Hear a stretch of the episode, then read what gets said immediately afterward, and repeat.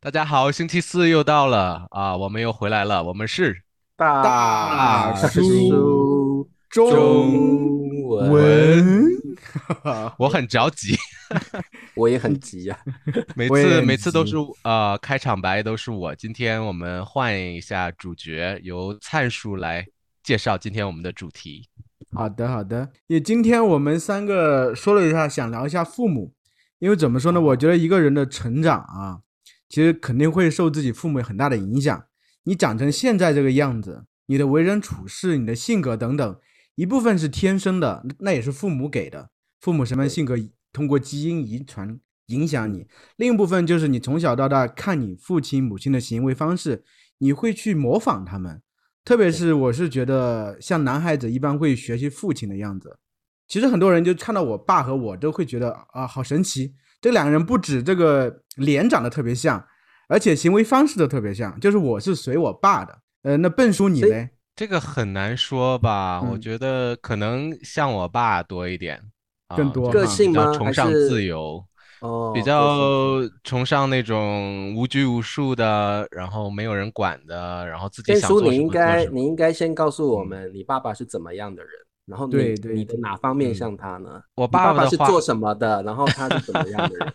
我们对你爸爸很好奇。啊，很复杂。我觉得我我我爸爸好像没有一个 具体的职业，哦，没有就是对他早早年的时候有这个经商开电脑店，嗯呃，但是那个生意做的不是很好，后来他就决定就，嗯，很在很年轻的时候就退休了啊。他不太喜欢那种循规蹈矩的，就是去嗯上班，然后坐办公室，所以他才会选择开公司。嗯，然后开公司，他又觉得自己可能没有那个啊、那个能力吧，所以他就觉得他还是喜欢就是自己做自己的爱好。嗯他的梦想就是找一个，比如说比较偏远的村庄，然后租一间农房，然后有自己的花园，可以在那儿种地啊，然后隐居一辈子。怎么感觉哦你爸有点像文艺青年呢？我是觉得像对对陶渊明没错像陶渊明那样的感觉，嗯对不对是？啊、他他的感觉跟那个灿叔感觉很像，然后跟我看你旁边有那个大的书架，就是啊他哦从小就特别爱看书，然后家里如果有书的话，他就会就是当成宝贝一直在读啊。然后他就是这种文艺青年的感觉。然后他跟我妈妈等于说是在大学认识的，他们是同班同学。我妈妈哦是嗯。是校花，而且是学霸，她常常是这个啊。班级的第一名。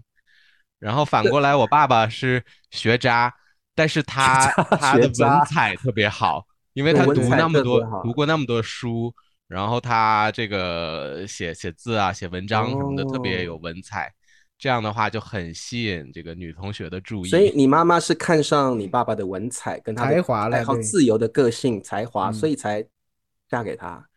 没错，而因因为为这个学霸很难看上学渣嘛，所以基本上一定是看上他的文采。他爸应该不算纯粹的学渣嘛，就是让你其实挺有才华，他可能只是偏科学业上应该是不怎么算很努力，对对对，不喜欢读书嗯，对，嗯，对，所以那个时候就很多女生追求我我爸爸，然后很多、很多啊男生追求我妈妈，他们两个都是班级里边哦特别受 欢迎的，对，最受人瞩目的一对儿。对，啊，但是他们没有那时候没有在一起，因为那时候我爸爸他有自己的初恋对象，呃，哦然后他们也是就是爱得很深嘛。但是那个女生就是可能就是父母觉得我爸爸家就比较寒酸啊，嗯比较穷。然后那个我爸爸就是因为女方嘛，他当时的女朋友被迫被迫分手了。啊对对，自己也比较孤独，然后我妈妈又是上杆子在那边追，而且我妈妈又有很多追求者，她嗯完全忽视这些追求者来嗯。追我爸爸，然后我爸爸就觉得是你 OK，妈妈那就是你妈妈追 你爸爸，主动的，对对对，哇，那时候我妈妈就是总是请我爸爸吃一些好吃的东西啊，就是他那个时候就是家里能买买得起罐头啊什么的，比如说肉罐嗯头、水果罐头，就算挺厉害的。我哦妈妈在约会的时候就常常带这些那个时候很抢手的 这些食物。凤梨罐头之类的。对，常常给他带一些好吃的什么的。黄桃罐头，我突然想起来了。哦，黄桃罐头，对对那个时候对对对。哦笨叔，笨叔，我怎么嗯感觉就是聊到你父母有点不好意思，有点拘谨，我感觉你，感觉你是不是有点啊，不想提对，就到过去是对，有点不想提到过去的感觉，是不是？因为？因为吧，因为 因嗯为我爸爸他他就是他女粉丝很多啊，啊，比如说我们每期做的视频，啊有一些女粉丝会把这个视频给截屏下来，然后传到传到那个我爸爸那边，所以你爸爸的女粉丝，你爸爸的女粉丝，他，因为他文采很好，然后他他啊就是他退休以后，他就一直在家里写博客，他也不出书，但是他啊就是每天写博客，但是他的文笔真的特别好，嗯，所以嗯。就会有一些女粉丝就觉得哇，他又不是那种主流的作家，然后自己写自己的东西，而还写的那么棒，所以就会你就从从你爸爸小到大现在一直有你爸爸现在还在写那个吗？嗯布洛格吗？布洛克吗？对还在写，还那你爸爸写的什么内容？我特别好奇，真的，我们俩我蛮特别好奇的，那个好奇你留一个留一个链接哦，等一下等一下我们聊完留个链接，我很想去看的，嗯呃。感觉是非主流又很奔放的那种作家的感觉。呃，就是写日常的生活，虽然那么平常普通的东西，但是比如说四季的变换啊，或者他每天的生活做了哪些事情，但是通哦。过他的那个文笔下写出来的，就很有那种就是文艺青年 那种那种隐居的生活。然后另外他还会这个这个有时候会批判一下社会的一些现象就比较含沙。哦射影的这种啊、指出一些社会上的不公平的事，或者点评一下国际的国际事务，但是他又不会。呃，很直接的去抨击，他会比较啊、这种委婉的灿叔，我没有办法想象 会有女粉丝把我们的对啊那个画面还传给你爸爸，我没有办法想象，我也没法。想象为 他他女粉丝很多，就是每次去他那边看看的话，家里都是好多女粉丝寄过来的礼物啊，吃的、喝的或者用的东西。灿叔，我觉嗯得变叔他爸爸是一个很特别的爸爸，对对，很特别的爸爸，太太特别了，不是不是正规我们嗯想象的一个爸爸的角色，对不对？就是和我想象完全不一样。嗯因为完全从他前几集聊童年的时候，我感觉是一个很严厉的爸爸，就是自己可能有很多条条框框，所以小对时候很孩子很严厉，对，但是他自己又是这样一个比较自由的性格，所以确实和我想象完全不一样。就是我小时候嗯。前十年是有这个爸爸陪伴的，就是嗯那个时候他会对我给我很多那个很严格的纪律啊，比如说这个呃我可能吃饭的时候他说哎直起腰来，然后或者是抠鼻子的时候说不许抠鼻子啊，就会就会给我一些命令啊，就是。啊有时候我一听就突然就是支棱起来啊，就是其实感觉性格是很对我而言感觉挺矛盾。你要你要说和我有点像文艺青年一嗯。样，其实我们这种类人首先嗯。崇尚自由，对孩子一嗯。般会比较放得开一些，不会把很多东西哦强加给孩子身上的。按道理，对，就是按道理是因为我爷爷比较严格，他哦而且他啊还经历过那个文革嘛，所以对对，明白明白，所以我爷爷的那个感觉就是特别严父，特别对孩子特别严厉。然后因为这个 文革的折磨以后，就是性格比较冷，嗯然后对对孩子不会有一些这个温暖的表达，有时候也会打打孩子。那我爸爸可能就是受我爷爷影响很多然后把那个东西就带到我身上来了啊。那那变叔，你觉得你嗯爸爸给你的个性带来什么样的影响呢？就是我现在就是特别的乖的感觉，就是我觉得有一些人会真的去做一些很疯狂的事情，我可能就做不到。我的性格啊，对，就是会，就是我是讨好型人格，因为嗯我可能就嗯是想想让周围的人呃高兴，我想的太多了对。我我嗯活得有一点累，就是我我觉得我太多的去想别人的想法，就是很少很少，就是觉得应该自己让自己的感受。对，会想保持一个好的形象在所有人的眼中，但这样挺累的，我觉得。很累很累，这样的嗯方式很累呢。对对对，那你你为嗯什么后来又就是毅然决然的嗯，就是离开我们的祖国，然后啊四海为家呢？因为我之前听你说过，好像本来是准备去拉美那边的，因为疫情的关系才留在了西班牙。你可肯定以前是准备到处流浪吗？还是这地方待几待一一几个月，在那个地方嗯待几个月那种感觉呢？啊，我刚才说的那个这个疯狂，不是指那个说，我是说我性格上的，我不会做一些就是呃特别这个离谱的事情，比如我不会飙脏话呀，或者是嗯嗯嗯，啊，对，我的意思是说，呃，嗯。但是我做决定我在哪里生活还是还是可以的，因为我觉得跟我父母的话，因为我你们之前也知道，我的成长环境不是一直跟父母在一起，我们没有就是传统家庭的那种这个很嗯紧密的家庭的联系，接，我对他们也不愿意控制我的生活，也不就是不管我，那我就是可以充分的做我自己的决定，想去哪儿去哪儿啊。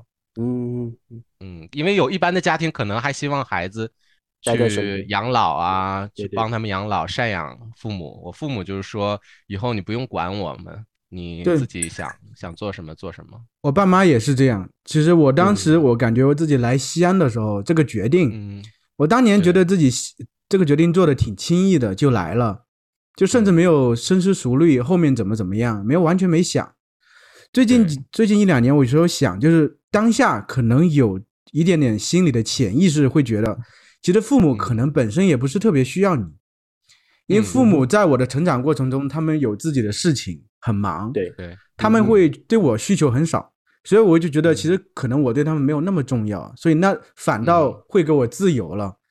对但是现在这个东西心情有时候会有点矛盾，不是上个星期本来我是准备回去了嘛，你俩都知道哈，对对对我都坐上高铁了，我们坐上高铁都到河南境地了。嗯后来我爸打电话过来过来说那边义乌那边又有疫情爆发了，然然后义乌下面就是我们那个地区市也有一例，也是义乌过去的。嗯他刚好发现了，所以我们当时就考虑，就是嗯他才发现，不知道后面还有很多后续没有，因为还要嗯考虑到孩子上学呀，因为呃小学第一年嘛，就提前十四天是不能离开陕西的，所以我们就怕滞留在浙江没法回来，所以最终嗯。半途又回来，那天折腾哦的够惨。但是已经两年没见了，等于现在又不知道下呃一，次见面倒是其实是三年没有回去，三年就是疫嗯。情当、疫情那年，然后出来就没有回去了。嗯。我父母嗯。出来过两次，嗯。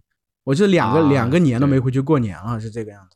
嗯，所以其实也挺就是没想回老家，但是有对，没见过回老家。嗯对，就是慢慢我发现，就是慢慢长大之后，就是对父母这个眷恋的感情会加深一些。觉得父母可能因哦父母可能慢慢老了，自己可能觉得他们可能也需要我了，心里嗯有这种感觉。就因为通过外界他们反馈给我，觉得他们也开始慢慢变老，需要我了。我觉得嗯我也嘴上不说，对但是对自己觉得你这个责任感嗯出来责任感慢慢就出来了，就是这种状态。嗯其实，但整体其实成长的状态和你比较像，就是嗯父母其实会觉得让你自由，但是他们年轻的时候对你其实依赖也少，他们也无所谓，是这样子。我觉得你说起你父母有点伤感，咱们先聊。对，我觉得因为小时候的话没有，嗯嗯，跟父母的时间少，但是有的记忆又不是不是一些很好的记忆。那笨叔你，嗯呃，你其实比较少跟你父母相处在一起，但是我那天看到你嗯跟你妈妈聊天，感觉是非常熟悉的，所以你跟你妈妈的相处是怎么样？我觉得还蛮好奇的。啊，跟我妈妈的话，就是呃，小时候的话，可能因为不在一起嘛，有一点就是越不在一起反而越想，所嗯以呃会想多的得到一些这个从父母那边多呃得到的一些关爱嘛。然后我爸爸又不是那个擅长给予这些东西的人，所以嗯所以我就会呃更多的跟我妈妈交流。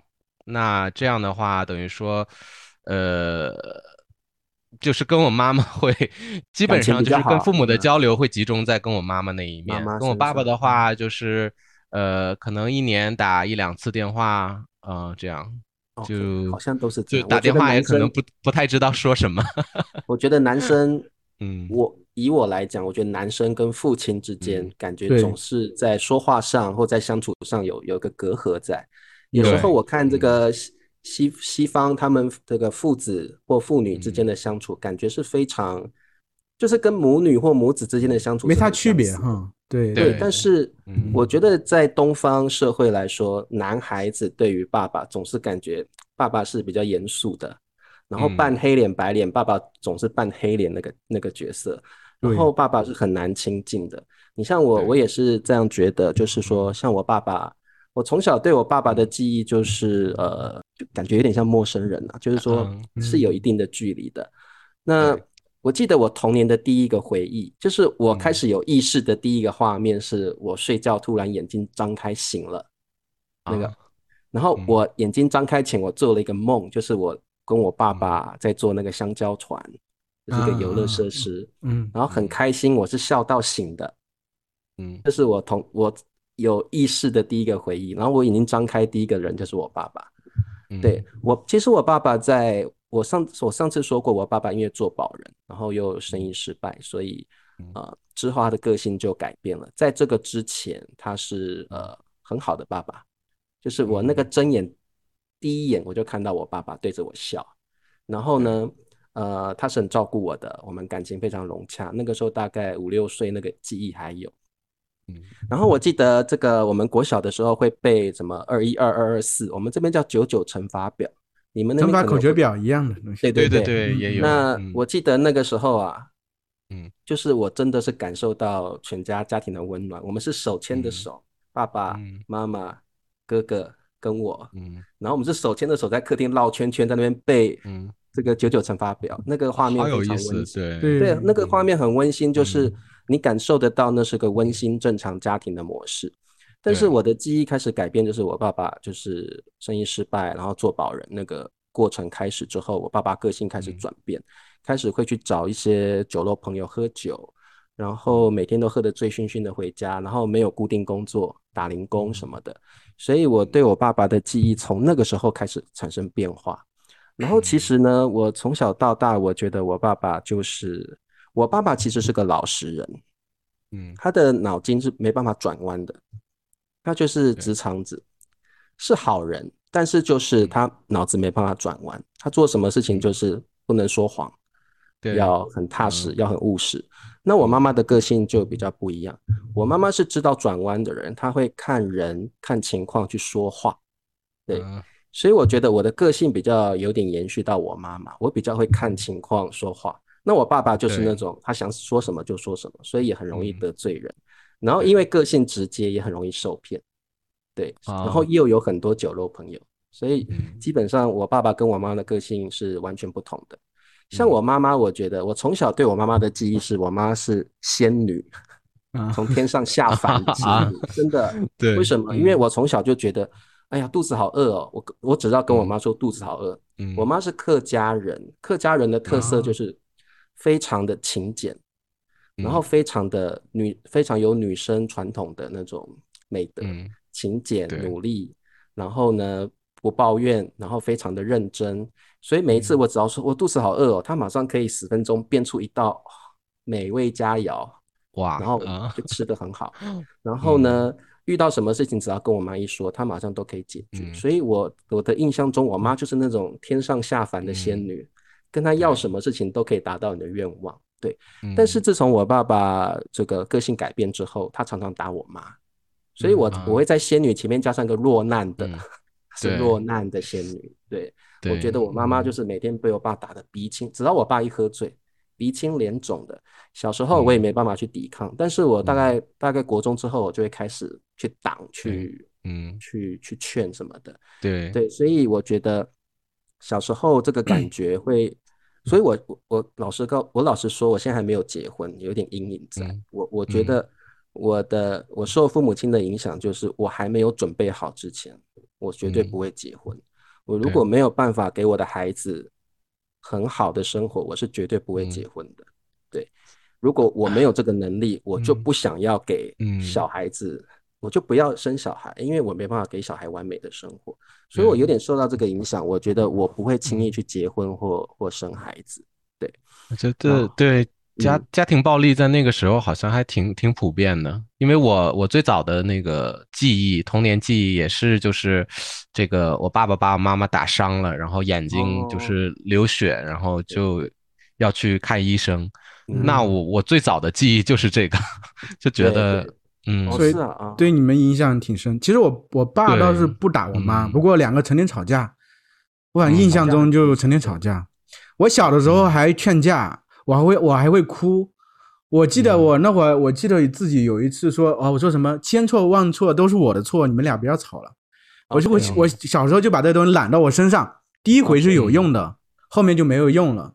后面我痹对后面我就放弃了，爱吵吵去吧，就是这样。但是我觉得怎么说啊，我父母这个吵架对我没有造成太特别大的阴影，但是我觉得就是我这个性格其实比较软，我比较嗯。软一些，我不是那么太硬的，我感觉有时候甚至看着有点软弱，就是心也比较软。我觉得这个就是和，因为我妈从小和我爸，就是我从小我爸妈成天吵架，呃，我妈成天和我奶奶吵架，我妈都会向我抱怨，会和我倾诉很多很多东西。我会觉得嗯我我虽然做不了什么东西，我会觉得她很可怜，所以我长大之后我就觉得女人很可怜。对，我会觉得，嗯所以不要轻易的去伤害女人，有这么对。状态。嗯。所以当时其实大学毕业之后，其实我已经就是决定分手了嘛，嗯。因为毕竟说实话离得太远了，一个是在嗯陕西，一个在浙江，嗯对。对。有直线距离有一千七百多公里，太远了。嗯。嗯对。然后当时我也准备就回老家的，后来就因为女朋友很伤心，嗯可能也是因为是第一回谈恋爱，也比较珍惜一些，又嗯她又很伤心，又觉得一不应不应该去伤害她，然后心又软，然后就就就去就来西安了。我觉得这些东西可能都有一点点的这样诱因诱因，人的很多东西可能是嗯。从小的性格慢慢慢慢因为父母的关系，形成了很多很多这种，你后来为人处事呀，遇到事情的处理方式呀，都是这样的。当然，其实这个东西也是有，我觉得没有说不好，就是这就是你的人生的一嗯部分。对还有我我其实觉得也有个好的吧，就是像我父，我父亲他是、他是开家具店的，以前的时候，嗯最早的时候都在农村里头一穷二白的嘛，我是觉得还是比较有胆色的吧。他自己和当时我这个姑父两个，他们也没有任何基础。我姑父当时就是在有一个地方学过油漆工，就给家具嗯上油漆那种。然后他们就那个年代可能有这种创创业的激情，嗯大家觉得可能遍地都是机会，他们俩就到城里去，嗯然后就去开了一个家具厂。我爸当时也，他我爸的工作呢，他是他不会做油漆，也不会嗯当木匠，他主要是去拉找找人，会借钱。然后他当时就是和我说，因为你要一个工厂要运转的话，每天都需要钱，嗯他每天出去找各种人借钱。嗯，我记得有一个印象很深，他和我说，就是当时骑那个自行车啊，自行车不是那个座位嘛，都是那种皮质的东西，好像是吧？坐垫啊，对是对，嗯。坐垫是皮质的，他每天骑骑骑，那个坐坐垫都烂了，每天都要哦。出去，就是感觉就是，但是他传递给我的精神就是，其实你不用怕做任何事情，你做去就行了，嗯不要想做去就行。我觉得我爸这个他的做事情的方式对我影响很大，就是你不要想太多，你做去就行了，哪怕任何东西都没有关系。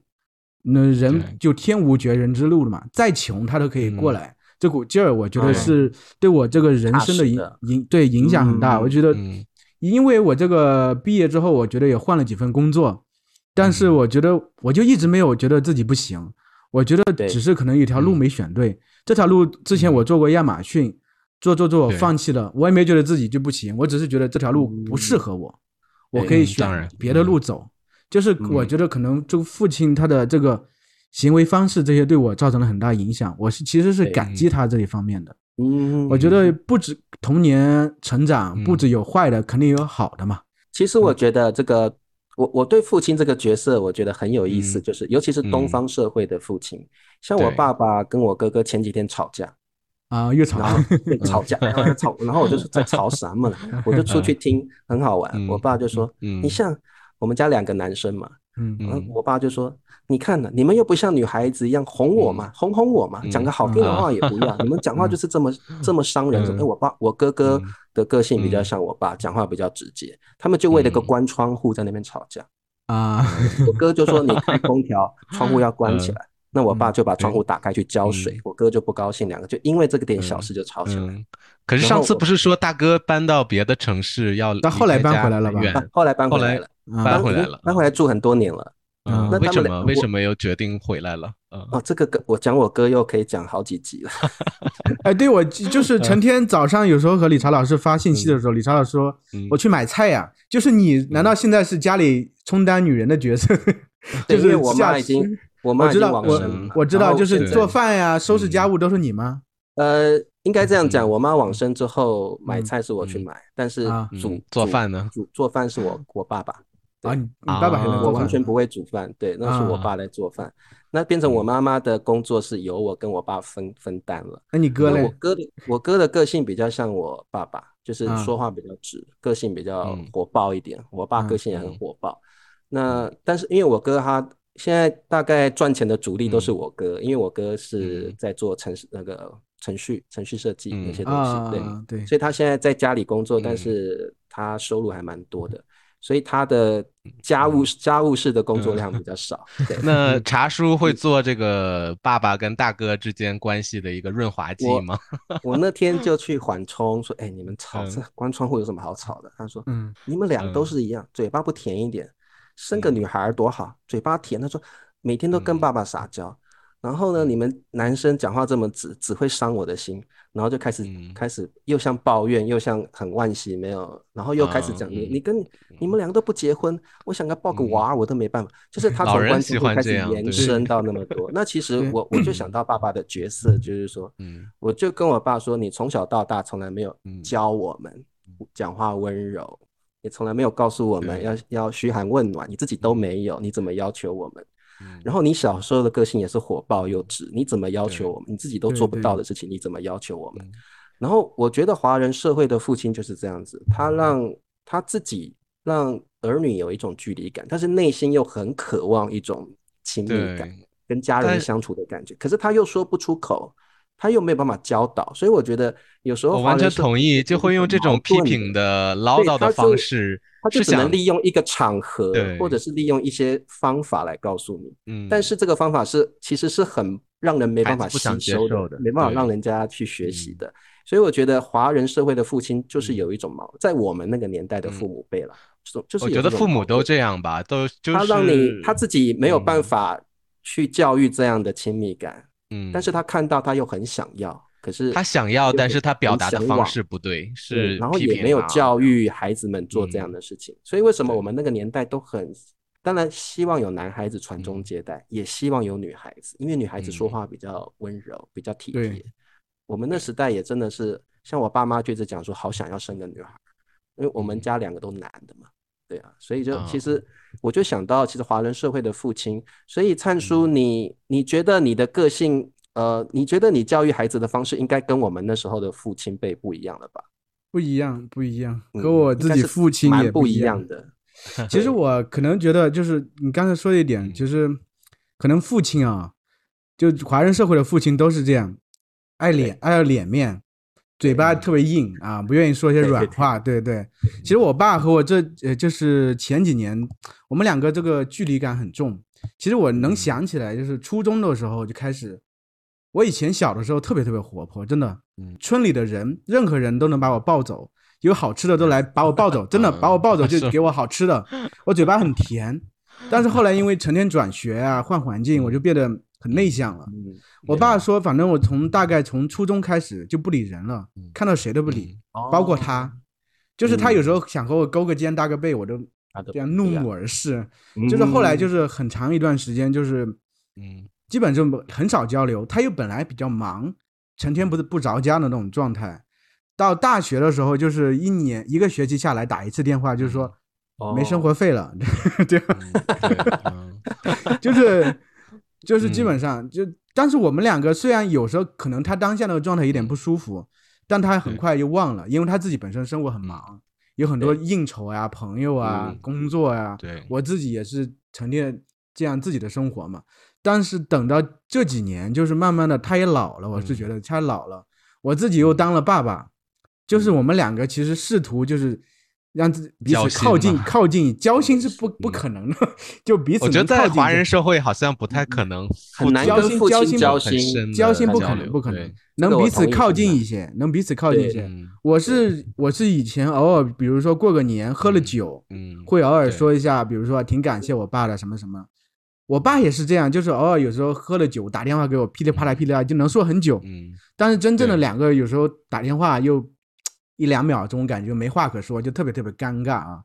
嗯最近我是觉得有了孙子之后，他可以记得孙子的这个感觉，他就觉得因为孩小孩子比较直接嘛，我对你好，你就对我好。嗯，他有时候可能通过嗯传达对孙子的思念，同时也传达对儿子的思念，也有这种状态。还有，我觉得因为我这个我老婆可能起了比较大的作用，就是我们之前嗯。都比较疏远。其实我父母和我也比较疏远，和他也比和我老婆也比较疏远，因为刚好疫情的第一年，我们不当时不在家里封了一个半月，就我们一起住在一块儿。就是我我老婆当时也是学了心理学嘛，以前她呃生完孩子状态不好，后来就去学心理学去了，后来把就是把自己算是这状态调整好了，她就是后来决定和我对我父母也改变一下自己之前的状态。就是我我老婆以前也是因为深陷自己比较状态不怎么好，其实不怎么理他们，因为两隔得比较远，也平常交流很少。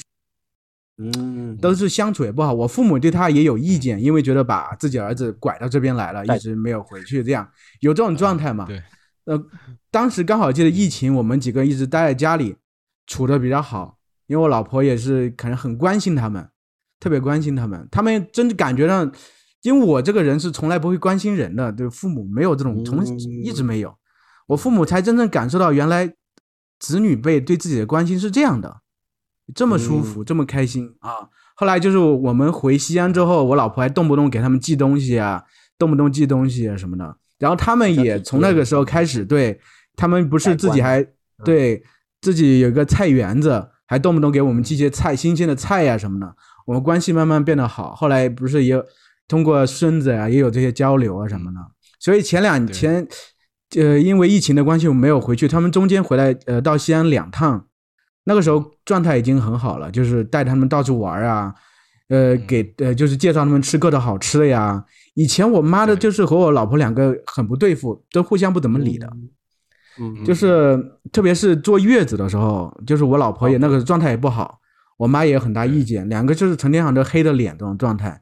婆媳呀，婆媳对对对对后来就是这一次就是中间来了来一次，那个时候是国庆的时候，两个关系很好。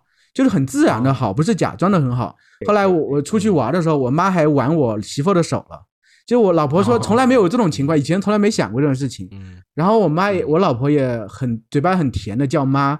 然后我爸后来一次我们俩在路上走路的时候，我爸说从来没有听过你老婆这样很主动的叫妈的，以前都是嗯附和的叫一下。所以他们感情慢慢变好了，就是我们就是子女和父母的心也更近了一些。所以现在这一次没有回去，其实有点遗憾。就是我老婆也特别想回去，也想带孙子回去。他们也，我父母也很遗憾。其实我觉得吧，父母和子女的关系，他也不是一成不变的。年轻的时候，他们不懂得怎么做父母，他们自己可能是他们的父母是这么教育他的，他们可能就是这样一套，对吧？但是说，因为这样的关系和自己的孩子关系不是特别好，等到他们年龄大了，其实也很后悔。也希望，就像理查老师说，他父亲也希望啊，要是生个女儿多好，会关心自己，对吧？就笨叔，其实我就挺对你挺好奇，就是，嗯，对，你是准备以后一直在国外，还是准备回会回国？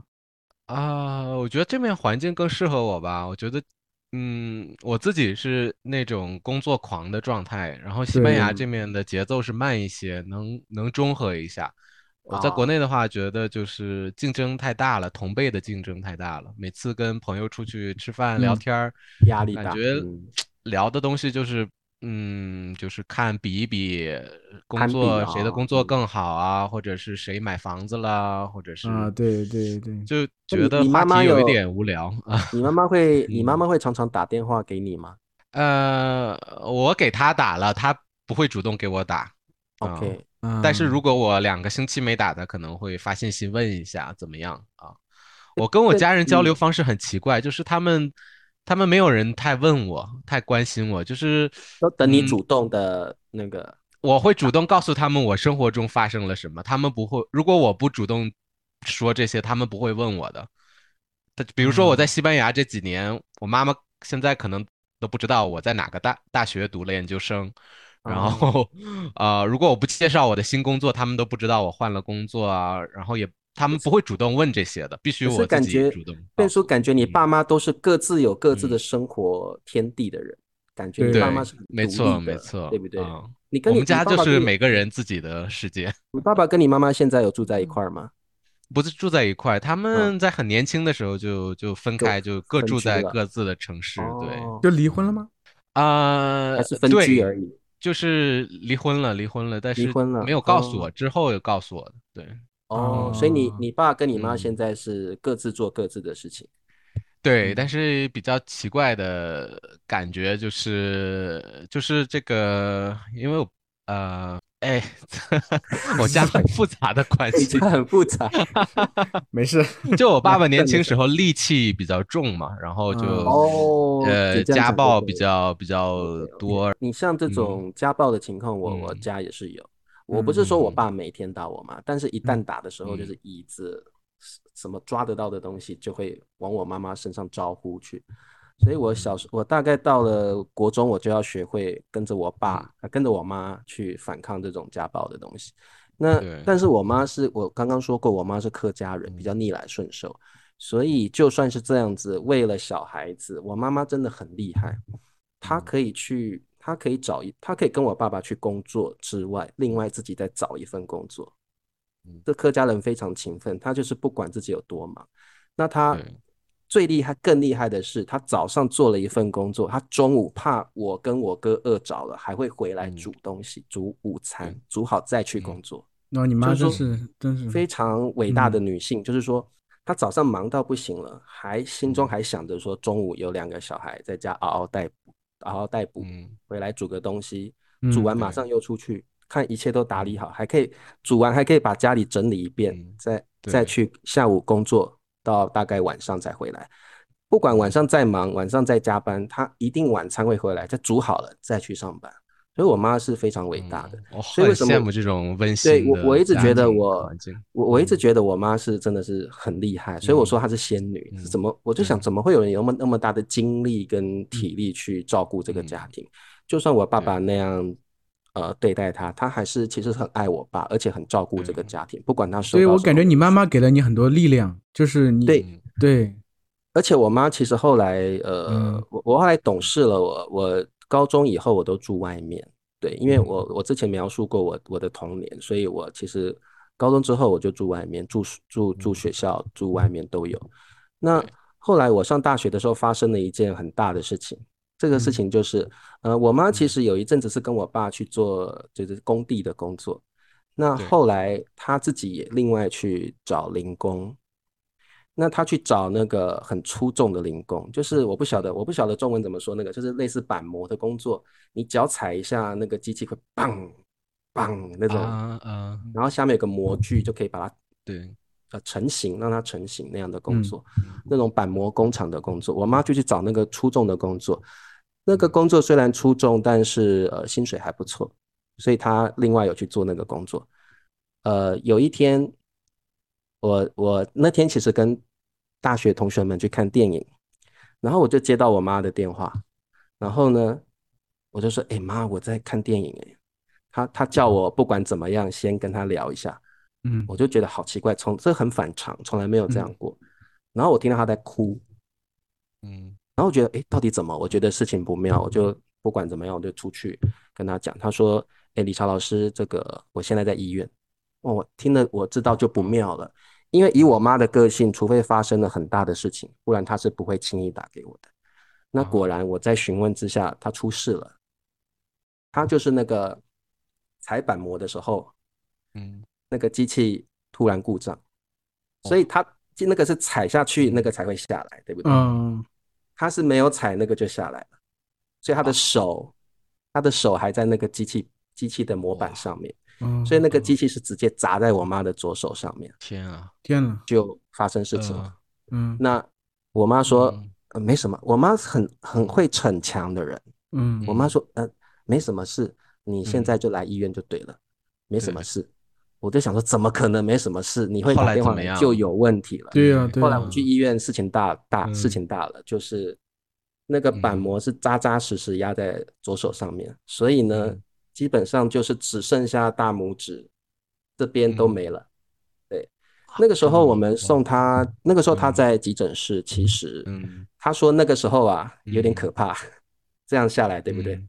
嗯。嗯。他手都扁了，嗯，所有的同事都吓得躲到很远的地方，不敢靠近他，因为血嗯肉模糊嘛。他说他是用手去把那个、嗯。用右手去把他左手缠起来的，哇，哇，你妈好坚然后。就叫嗯。计程车也叫，就是后来老板才来，老板赶快才送他去招叫那个叫车也嗯叫不到，嗯，后来嗯。好不容易叫到一个计程车啊，出租嗯。车就送去医院。那嗯。呃，台湾那时候的急诊室是这样，要等八个小时才能处理。真的吗？哇，只能用基本的那，那时候是假日，所以都是满的，嗯。所有急诊室是满的，只能嗯。护士给他初步的包扎，所以那时候还不晓得状况嗯对，哦，但是知道要赶快做处理，所以他在那边包扎好，哇，我妈很会忍痛，她嗯。那边等了八小时才去动手术。我去医院的时候，嗯是我知道事情不会单纯，但是到现场我才发现很严重，就是他其实到最后是就剩这样，嗯他的 他的左手就剩这样而已，嗯，都没有没有办法找别的医院的急诊，呃那家你你嗯到这种这种嗯。等级的伤势，一定要到大医院，对，因为要缝合嗯。其实这个嗯不止缝合，那时候治疗非常嗯复杂，对，所以我那时候就意识到嗯两件事情。第一件事情，我妈嗯超级会忍痛，她还说啊没关系，她安慰她的嗯安慰安慰，她是嗯她安慰我哟，不是我安慰她。我说我那时候很气，老板在嗯旁边，我一直骂老板，怎么会搞成这嗯样？然后他他就他说啊不不，这已经机器的问题，不要不要，他就是嗯。一直在那边安抚这样子。对后来恢复的怎么样？后来？我知道他很痛，嗯。后来呃后来做的嗯。手术就是手臂要缝到肚子上面，让血嗯。路，我需要肚子的皮包住它，嗯。还要让血路肚子的血路通到手臂上，所以那个手术是最后是手臂会先接在肚子上面一个月，嗯。对。哦哦，那个嗯。那个手术的方式是这样子的，那每天都要打吗啡，所以打嗯。吗啡，我觉得也间接造成我妈妈之后嗯。呃会有癌症的关系，因为吗啡打太重了。对哦。那我我还记得很记得很嗯。深，就是我们家家境一直很不好嘛，嗯。所以这个我们从来没有过自己的房子。我那个时候呃，其实呃有有存一些钱了，虽然我在大学，嗯。我我有我自己有打工，有存一些钱。我那时候就告诉自己说我，嗯。我妈妈其实嗯。在病床上，她说我我已经尽力，嗯她就讲突然我这句话我永远记得很清楚。她那一天手术嗯。都完了，她说这个家庭的责任我真的尽了最大的力去去维嗯持了，所以我现在什么都不想要，我只想要有一个自己的家。他就突然冒出嗯。这一句哦，嗯。然后我就那句话一直很震慑，然后一直在我脑海里面，所以我后来去工作之后，我第一件事情就是我一定要买一个我们自己的家，对嗯。这是我我真的我出社会第一个要做的事情，就是完成我妈妈这个愿望。因为你看人在这么大的痛苦之下讲出来的话，一定是他最想要的事情。那也没有有错，因为从我爸爸生意失败到我出社会这段期间，我们永远是漂泊的生活，没有自己的房子，所以难怪我妈心里最深的愿望就这个。所以我很记得很清楚，手术完的那一天，她吐出来的那句话就是：“我已经很尽力的，哦，甚至手都没了，我就是要照顾这个家，保护这个家对，但是我就是希望有一个自己能自己住的地嗯方，这是她的愿望。对，对所以你像现这个是我我嗯出社会后五年存的钱买的。太我我这个这里的这个房子是一一分一毫都是我自己赚的，没有任何哦亲亲亲戚或朋友资助嗯。我，我是凭自己的力量赚出来的。然后嗯。我妈那时候是最那嗯。这个房子买好之后最开心的是我妈，因为那是我妈嗯。唯一的愿望。这一个女人她的愿望其实是嗯。很小对我来说，嗯。挣一个房子其实嗯。以我的人生来讲，那个就是你努力就做得到的事情。但是嗯。在他们那个年代，由于工作失败的原因，他可能又要照顾小孩的原因，他必须把自己唯一的愿望埋在心里，直到有一个场合，他觉得他才有资格说出来，对，才不会有人笑他在吃人做梦那个感觉。嗯对，所以他们那个年代就是生意失败之后，几乎没有什么自己的理想或愿望，嗯有也只能放在嗯。心里。他们能够做最基本、最简单的，就是把家庭照顾好，把小孩照顾好，衣食无缺。所以我妈妈那时候，她把她的角角色扮演得非常好，就像我刚刚说的，工作完嗯。中午、晚上还会抽出时间回来，嗯特别是煮饭给孩子们吃。所以这个是很，我觉得我妈就是很平凡中见伟大的那种女性。就是她。嗯不是什么出色有名的女性，但是我认为她就是我们华人社会最典型的那一种很、嗯。很传有那种传统美德，很优良，但是嗯她会把自己真的想做的事情深埋在心底，她总嗯。是把小孩、家庭放第一位，所以我我一直很佩服我妈，一直到一直到她这生病的这一年半，她仍然没有，她还是这样子，她嗯。不管再痛，她绝对不会说出来。你看得出她很痛，她不会说出来，他就是不想让你担心。所以所以这也影响了你，对不对？你现在面对事情都觉得没有不能克服的困难，都对我会很坚强，是不我？觉得我的个性大、嗯。大部分是嗯。来自于我妈妈跟我做嗯事的方式。我我真的觉得，我 只要我愿意做，我我没有我做不到的事情。然后，嗯而且我认为我做事的个性就是我就是坚持，我就嗯是我我每天做一点，每天做一点也没关系，但是嗯我就是要坚持，我每天都要做嗯到。所以我觉得这个嗯呃，我觉得蛮大的部分是受我妈妈的影响。对，嗯然后其实我妈那个伤也对我有很大的影响。嗯，对，我觉得就是呃，一个健康的人嗯突然对对。就少了一个东西，这其实对我，对，我我那时候其实好几年我平复不平嗯。复无法平复自己，就是说嗯。人是活着，但是并不是以健全的姿态活着，嗯。那那是一个心理上很大的折磨。这个是我们正常我们正常人心里没有办法去想嗯。象的，每天都要看着。嗯。像我妈嗯。每天，我就妈妈没有给你展现这些，没有抱怨，没有，他没有就从来没有抱怨，真的，嗯。从来没有抱怨，觉得我的手，他从来没有要企图的希望我们可嗯。怜他或者是什么，他就当做没有事，嗯，而且他还是这样煮饭什么的，还是这样弄，嗯。他就是个正常人的感觉，所以对。他的任性，我觉得是让给我很大的影响，就是做任何事情嗯，你不要再找理由了，你像 连手都没有了，这这个是最大的理由吧，他也不会把这嗯。当理由，所以我真的觉得得你妈妈很伟大，真的。是对，的所以那个那个感嗯。觉就是哇，这个给我很大的影响了啊，就是说，嗯。呃，人有再大的困难，甚至到了嗯。肢体的这种损伤，也不会影响他做事的态度。就是我觉得，而且还知道保护孩子，知道怎么所以他好了之后，其实就是嗯。他还是做他该做的事情，他没有因为嗯。手这样，他顶多就是不能骑摩托车而已了，嗯。因为嗯没有办法骑了。其他的事情，我觉得他就跟以前没有什么两样，嗯。而且他从来不抱怨。我觉得我妈妈的个性嗯没有影响到我哥哥或我爸爸，但是很深的嗯。程度是影响到我，尤其我我做事的态度跟模式，我觉得随着嗯。我年纪越大，反而更受我母亲的影响。所以我说那天听了你这个童年，感觉好悲惨，但是我感觉似乎有一束阳光照照耀你的童年。一定有一个女性的温嗯。柔的、有嗯韧性的，然后对。很能够来维系这样的一嗯。个过程。嗯，如果没有这样的一个角色，基本上这个过程就是支离破碎的。对，对所以我觉得我妈妈那个那股嗯力量是很、嗯很很伟大。强大的。对对，对，灿叔，你的父母的相处模式是什么样的？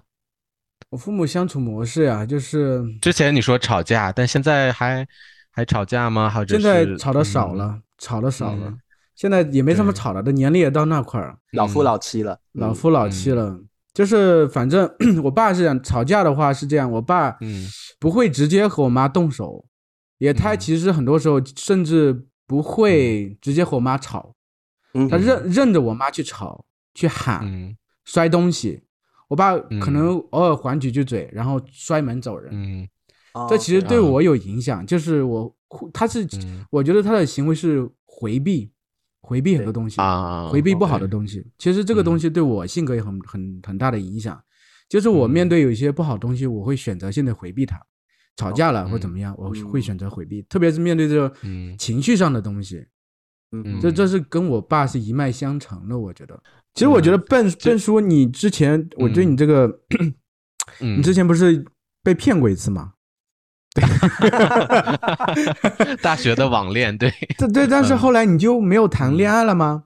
嗯，年轻小伙子这个荷尔蒙也比较多，比较嗯燥热，为什么就没想着再去就有谈恋爱，但是没嗯。有，就是不是认真的谈恋爱，就可能是感觉，嗯。呃，也不太相信爱情吧，因为从那个父母那边的感受嘛，然后就嗯。可能就嗯。是，呃，随便随便交往的这种比较比较多的对象，但不算是对象，就比较有点那个花花公子的感 觉。花花公子感觉，就是不需要，因为那时候还跳街舞嘛，那时候还挺瘦的，嗯嗯所以也嗯那个时候年轻时候比较受欢迎，所以就跟很多人都说不太清楚那个关系啊。哦，比较暧昧。原来你是这样的笨叔，笨叔，笨叔其实不太想谈太认真的恋爱。我没有超大学没有超过，就有一段比较像是认真的感情，但是没有超过九个月啊。九个月嗯也可以了吧，挺长了，啊，九，个月算啊，长了，九个月。九个月。算长，嗯，对了，父母亲的相处还是会影响到谈恋爱的态度了。讲有点沉重了，这期也真是。对，但现在我都找到了比较嗯平和的跟父亲相处的方式，比如说我去他那边看他吃饭的时候，都他都会给我们做饭啊，然后就就已经人大了你之后你妈妈，你妈妈还会嗯去拜访你爸爸吗？呃会会啊，就就像朋友一样了，是吧？嗯，对，就过去，然后，哎，很奇怪了，他们的相处模式我说不清楚。就是虽然已经法律上那个已经不在一起了，但是，呃，但是就是感觉还是有联系的，亲情还在吧？就还会呃每年还是相爱的吧去？可能还是相爱的吧？哦，相爱倒不一定，我不觉得他们有 爱爱的情愫在爱的那个，对啊，我是这么感觉的啊。好，所以今天本来我以为今天会聊的比较轻松，聊一些父母的爱情，没想到最后 挖挖挖一遍各个大叔的故事之后，反而显得比较沉重。哦，但但是我觉得很有意义了，嗯聊一聊，然后对对两位大叔有更多的了解。嗯对我们对你也更深的了解了。对对对，就是突然有一个啊，现在明白更多为什么理查查叔啊、灿叔身上有这样的特质，多多少少都是看到父母的影子。嗯，对。对其实听了两位的故事，我真的觉得，呃，嗯父母亲很重要，在我们人生扮演很重要的角色。不过我这里有另外一个想法，就是不嗯管父母亲是怎么样的父母亲，大家都在学习做父母亲。他们可能有做的不好的地方，或许他们做的很好，但是不论如何，都在学习。我们也在学习怎么做儿女，我们也有做不好的地方，所以我觉得各位听众、观众，我们都要试着去了解对方，试着去去呃去感受对方，对方也在学习。所以我觉得，呃，各位听众、观众们，不管你住在外面，还是跟父母亲住在一起，我们都珍惜这一段缘分，因为能够身为亲人，就是一件不容易的事情。我这边很建议大家，如果你住在外面的朋友，打个电话跟爸爸妈妈说声好，了解一下爸爸妈妈在做什么，了解一下你的爸爸妈妈，问候一下你的爸爸妈妈。那如果你在家里跟爸爸妈妈在一起，真的要珍惜这段缘分。家人能够住在一起，我认为是全世界最幸福的事情了。哦，这是全世界最最幸福、最棒的事情了。所以，无论如何，珍惜与父母的缘分，然后要以身为他们的儿女为荣。我觉得这样的想法是最好的。对大家如果喜欢我们的频道，就一定嗯要点赞，然后关推送给你的朋友。你如果你觉得他们感兴趣，让他们也关注大叔中文啊。所以谢谢大家。好。我们下周四再见。再再见再见，拜。拜拜。